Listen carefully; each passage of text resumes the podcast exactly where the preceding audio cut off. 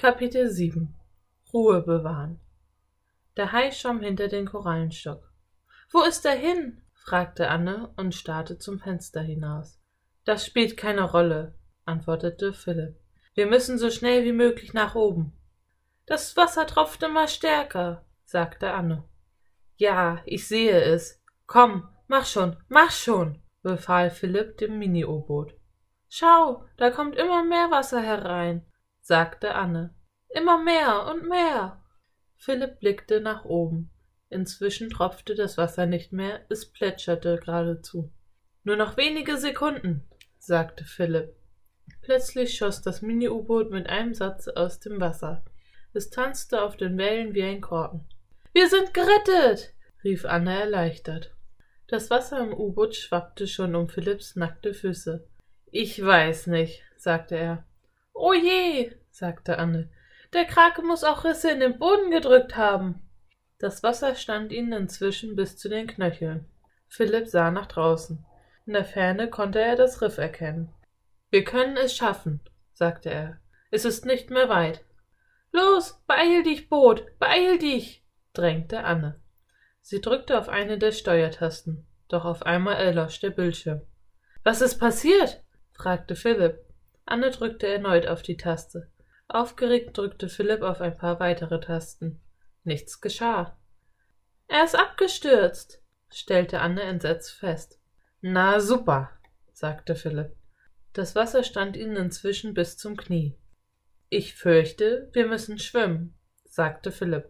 Er holte tief Luft. Sieht so aus, stimmte Anne ihrem Bruder zu. Gut, dass wir diesen Sommer schon Schwimmunterricht hatten. Stimmt, sagte Philipp. Schlecht ist nur, dass wir vorhin einen Hai gesehen haben. Rasch entdeckte Philipp das Foto eines Hais in seinem Buch. Er las vor. Sollte man im Meer auf einen Hai stoßen, keine aufgeregten Bewegungen machen. Es ist ratsam, ganz ruhig davon zu schwimmen.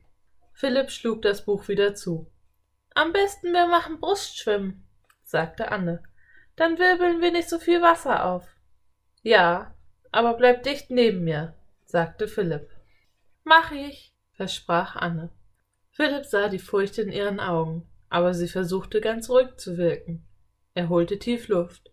Auch er musste unbedingt ruhig bleiben. Bedächtig nahm er seine Brille ab und legte sie zusammen mit dem Buch in seinen Rucksack. Dann setzte er den Rucksack auf den Rücken. Anne öffnete die Luke. Wir müssen Ruhe bewahren, sagte sie, und dann verließ sie das U-Boot. Oh je, sagte sich Philipp ganz ruhig. Er hielt sich die Nase zu. Dann ließ auch er sich möglichst geräuschlos ins Wasser gleiten. Kapitel 8 Schwimm um dein Leben Langsam bewegte Philipp Arme und Beine.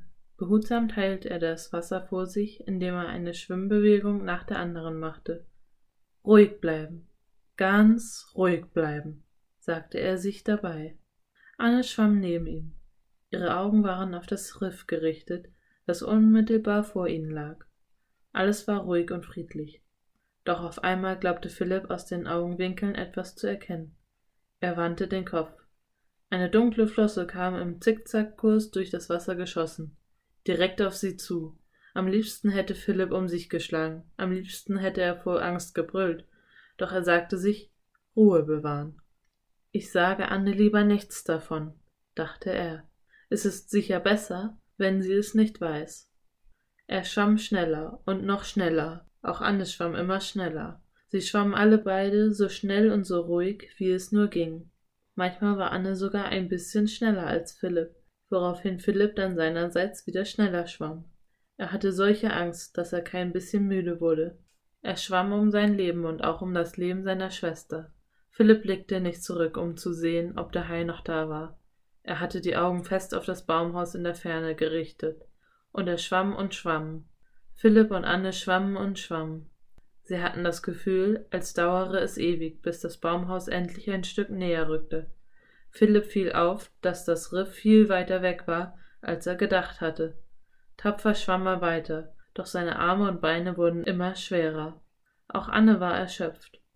Leg dich auf den Rücken und lass dich treiben, rief sie zu ihm herüber. Philipp und Anne legten sich auf den Rücken und ließen sich treiben, genau so, wie sie es im Schwimmkurs gelernt hatten. Wir ruhen uns nur eine Minute lang aus, dachte Philipp. Doch je länger Philipp sich treiben ließ, desto müder wurde er. Bald war er sogar zu müde, sich treiben zu lassen. Er spürte, wie sein Körper langsam sank. Auf einmal spürte er noch etwas anderes. Unter Wasser hatte ihn etwas angestoßen. Sein Herz blieb fast stehen. Dieses etwas fühlte sich glatt und lebendig an. Hatte der Hammerhai sie eingeholt?